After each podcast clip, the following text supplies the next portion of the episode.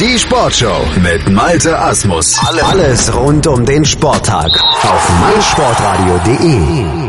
Wir kommen zur Blindenfußball-EM in Berlin hier in der Sportshow auf meinsportradio.de, fassen den Sonntag zusammen. Da gab es ja nochmal vier Spiele. Italien gegen Rumänien, Frankreich gegen Deutschland, Russland, Türkei und Belgien gegen Georgien. Und im Rahmen dieser vier Spiele auch ziemlich viele Tore und leider eine Niederlage für die deutsche Mannschaft. Mit 1 zu 2 verliert Deutschland gegen Frankreich. Bei uns ist Felix Amrein, der das Spiel und auch weitere Spiele am Sonntag kommentiert hat hier auf meinsportradio.de. Felix, guten Morgen.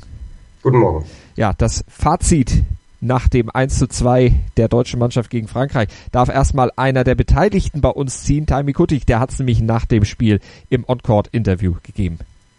Da kann man kurz zusammenfassen, äh, die letzten 15 Sekunden vor der Halbzeit, wenn die nicht gewesen wären, hätten wir jetzt 1-0 gewonnen und damit ist eigentlich auch alles gesagt. Ja, kurzes, knappes Fazit von Taime Kuttig, der das Tor für die deutsche Mannschaft geschossen hat. Felix, 15 Sekunden, kann man es so auf den Punkt bringen, dass es einfach diese 15 Sekunden waren, wo die deutsche Mannschaft nicht aufgepasst hat? Er hat nicht ganz unrecht, das ist ein bisschen zu einfach, um es mal so äh, zu sagen. Deutschland hatte kurz vor der Halbzeit die Chance durch den Double Penalty, also durch den Strafstoß, den eine Mannschaft bekommt, wenn der Gegner mehr als fünf Teamfouls begeht, ähm, die Möglichkeit, mit 1-0 in Führung zu gehen. Und das wirklich kurz vor der Pause. Mogeta Russom verschießt dann wirklich haarscharf vorbei am linken Pfosten. Quasi im Gegenzug begeht Rasmus Nayes das Foul. Es gibt den Double Penalty für Frankreich und David Labaré, der macht's halt besser und trifft, mhm. ähm, erwischt da Sebastian Themel so ein bisschen auf dem falschen Fuß und äh, ja, schießt dann eben rechts unten ein. Im Gegenzug Alex Fangmann dann nach Wiederanpfiff und es waren ja wirklich nur noch Sekunden zu spielen, stürmt er nach vorne, zieht das nächste Foul, es gibt wieder Double Penalty, es gibt wieder die Möglichkeit für Deutschland das Tor zu erzielen und damit den Ausgleich. Ähm, dieses Mal war es dann Rasmus Nayes, der angetreten ist, schießt direkt in äh, die Arme des französischen Keepers Julien Royer. Und der äh, ja oder schießt nicht direkt in die Arme, schießt aber direkt auf den Körper. Ball prallt nach vorne. Es gibt dann das Haken und so weiter um den Ball. Es waren wirklich nur noch Sekunden zu spielen und Deutschland steht mit drei Leuten sehr, sehr offensiv in der französischen Hälfte, weil sie den Ball unbedingt erobern wollten, um nochmal zum Abschluss zu kommen. Stattdessen verlieren sie den Ball und auf der anderen Seite schießt zwei Sekunden vor Ablauf der ersten Halbzeit Gael Rivière dann zum 2 zu 0 ein und ja, es waren letzten Endes elf Sekunden zwischen beiden Toren und insofern hat er natürlich nicht Unrecht, dass man da äh, ja mal 15 Sekunden Tiefschlaf hatte, aber man hatte eben auch in diesen 15 Sekunden oder in den 30 Sekunden äh, zweimal die Möglichkeit, das Tor zu erzielen. Und in der zweiten Halbzeit, klar, da hat Deutschland dann gedrückt, Kuttig hat das Tor gemacht. In, in, insgesamt haben Fangmann und Kuttig auch noch Chancen vergeben. Äh, Jonathan Tönsing hat den 6 Meter, der meiner Meinung nach keiner war. Da äh, haben die Schiedsrichter eine Fehlentscheidung getroffen. Äh, ja, dann gegen den Pfosten geknallt mhm. und das wäre die erste Möglichkeit zum Anschlusstreffer schon gewesen, noch vor dem Treffer von Kuttig hinten raus äh, schafft es dann Deutschland nicht mehr, noch einen Double Penalty zu generieren. Und ja, wenn man so ein Gesamtfazit ziehen muss, sind natürlich diese, diese Sekunden vor, der Halb, vor dem Halbzeitpfiff entscheidend gewesen. Aber nichtsdestotrotz äh, gilt wohl in diesem Spiel auch die alte Fußballerweisheit, wenn du sie vorne nicht machst, kriegst du sie hinten.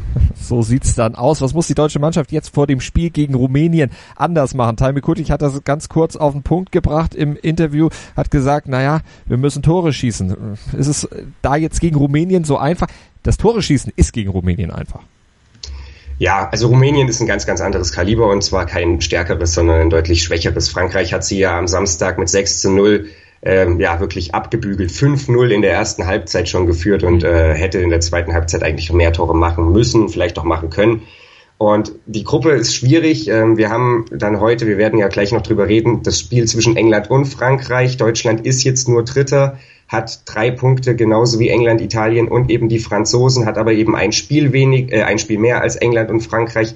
Und es könnte am Ende darum gehen, wer ja, von England, Frankreich und Deutschland, wie hoch gegen Italien und Rumänien gewonnen hat, mhm. falls es da zum Dreiervergleich kommen sollte. Insofern hat Kuttig nicht unrecht. Es müssen viele Tore her und es sollten auch einfach aus einem einzigen Grund viele Tore her, nämlich Selbstvertrauen tanken für das Spiel gegen England am Mittwoch. Denn da gilt's dann, da muss es dann ja letzten Endes darum gehen, ob Deutschland den Halbfinaleinzug äh, noch schaffen kann. Und da wurde Taimi Kuttig auch nachbefragt und da hat er einfach Folgendes gesagt wir haben jetzt schon noch die Chance, indem wir einfach gegen England gewinnen und das machen wir auch noch einfach. Ja, das macht man dann auch einfach. Also am Mittwoch dann äh, das Spiel gegen, nee, gar nicht wahr, nicht am Mittwoch. Am Mittwoch gibt's erst, am Montag gibt's erstmal das Spiel gegen Rumänien. Also heute gegen Rumänien um 19.30 Uhr und am Mittwoch dann das Spiel gegen England um den, ja, Tabellen, um die Tabellenführung bzw. Übers, ums Weiterkommen. Dann in dieser Gruppe A. Italien schlägt Rumänien gestern mit 4 zu 0. Du hattest es eben schon gesagt. Italien damit momentan erstmal Zweiter und damit gucken wir auf die Gruppe 2. Da hatte Spanien ja mit einem Kantersieg am Samstag schon vorgelegt, hatte Georgien mit 8 zu 0 geschlagen. Dahinter jetzt die Türkei auf Platz 2. Die hatte das erste Spiel gewonnen gegen Belgien mit 7 zu 0, gestern dann aber gegen Russland 1 zu 2 verloren. Ja, und das äh, kam tatsächlich überraschend. Ich denke, das ist tatsächlich die erste richtige Überraschung dieser EM. Die Türken ja als Topfavorit gehandelt.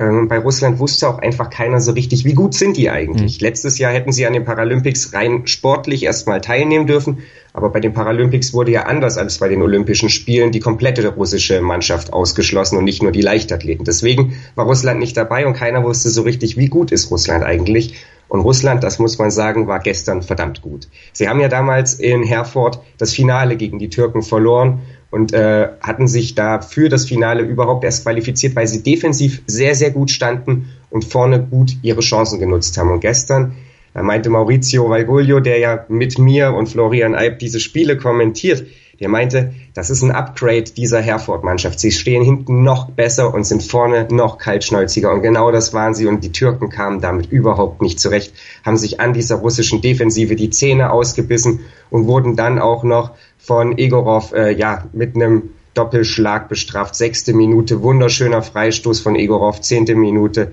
ließ er dann das 2-0 folgen. Und die Türken haben immer wieder versucht, nach vorne durchzudringen, mussten dann aber aufpassen, dass sie äh, den Russen nicht ins offene Messer rennen. Die haben in der ja, ersten Halbzeit tatsächlich auch das 3-0 mitunter noch liegen lassen. Die Türkei dann in der zweiten Halbzeit klar die spielbestimmendere Mannschaft, aber einfach kein Durchkommen gefunden. Und erst eine Minute vor dem Ende der ablaufenden Spielzeit, da war es dann äh, Hassan Shatay, der mit einem ja gefühlt 100. Versuch einer Variante des Abrollens des Torwarts direkt in den gegnerischen 6-Meter-Raum dann endlich das Tor gemacht hat für die Türken. Aber das war dann zu spät. Äh, es gab dann so ein bisschen Proteste hinten raus noch. Äh, da wollten die Türken gerne noch einen sechs Meter. Das war so ungefähr zehn Sekunden vor Ende der Partie. Da konnten sich die Schiedsrichter aber nicht so richtig durchringen, ähm, dieses Spiel dann auf diese Art und Weise vielleicht zu entscheiden. Also das ist sicherlich eine diskutable Entscheidung gewesen. Aber äh, ja, die Schiedsrichter haben das so gesehen und deswegen gewinnt Russland überraschend gegen die Türkei mit 2 zu 1. Also Russland damit Dritter in der Tabelle und dann gab es ja noch das Spiel Belgien gegen Georgien. Georgien, das hatten wir gestern ja schon gesagt, das ist sowas wie in der anderen Gruppe dann die Mannschaft aus Rumänien, Debütant, äh, vielleicht auch Kanonenfutter und das wurde dann gestern gegen Belgien auch nochmal deutlich. Belgien hatte ja zum Auftakt 0 zu 7 gegen die Türkei verloren, rehabilitierte sich dann gestern gegen Georgien. Georgien hielt sich schadlos mit 5 zu 0.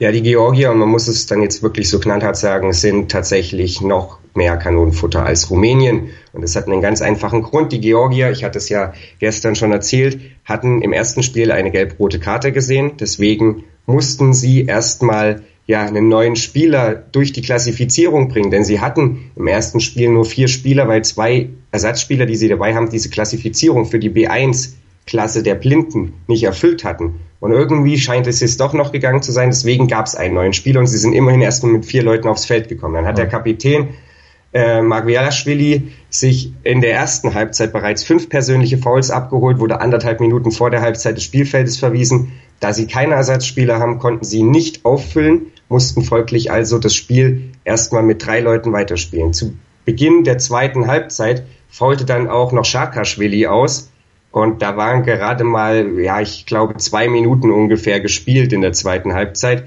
Und dann mussten die restlichen 18 Minuten mit zwei georgischen Feldspielern bestritten werden. Und wir waren uns fast sicher, dass dieses Spiel abgebrochen wird. Insbesondere nachdem sich dann ein weiterer äh, Spieler der Georgier, Petriaschwili, äh, auch noch die Nase verletzt hatte und da wirklich stark geblutet hat. Aber die Sanitäter haben das zum Glück in den Griff bekommen. Und deswegen konnte dieses Spiel dann doch noch zu Ende gespielt werden. Und Belgien hat sich da nicht unbedingt mit Ruhm bekleckert, auch wenn sie 5 zu 0 gewonnen haben. Aber sie haben es erst geschafft, Tore zu schießen, als nur noch zwei georgische Spieler auf dem Spielfeld standen, haben dann in der 29. Minute das 1-0 gemacht, bis zur 33. das 4-0 geschossen.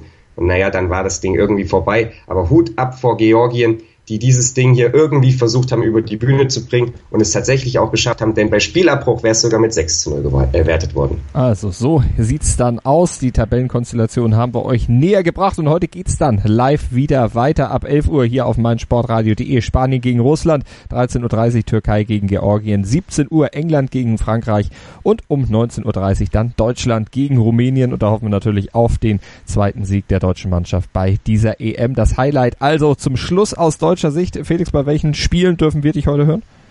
Ich glaube bei Spiel 1, 3 und 4. Ich bin mir aber noch nicht ganz sicher. Wir haben es noch nicht ganz ausgekaspert. Also, also Spanien gegen Russland, England gegen Frankreich und Deutschland gegen Rumänien. Es sind tatsächlich dann, wären es auch die drei geilsten Partien des heutigen Tages. Also drücken wir mal Felix die Daumen, dass er diese Spiele dann auch kommentieren darf. Auf jeden Fall, egal wer kommentiert, ihr hört es hier bei uns auf meinsportradio.de ab 11 Uhr. Geht's los, Blindenfußball-EM aus Berlin, live bei uns. Und bei YouTube kann man es auch dann im Bild sehen, aber mit dem gleichen Kommentar. Aber schaut gerne bei, oder hört gerne bei uns rein, vielleicht auf der Arbeit. Nebenbei ein bisschen Blindenfußball Fußball hören. Macht auf jeden Fall unheimlich viel Laune, drückt der deutschen Mannschaft die Daumen. Felix, vielen Dank und viel Spaß.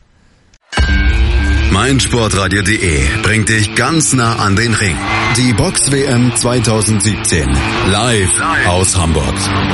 Vom 25. bis 29.8. die Box WM Dailies und vom 31.8. bis 2.9. die Live-Übertragungen der Halbfinals und der Finalkämpfe aus der Sporthalle Hamburg in Alsterdorf. Exklusiv kommentiert von Matthias Preuß.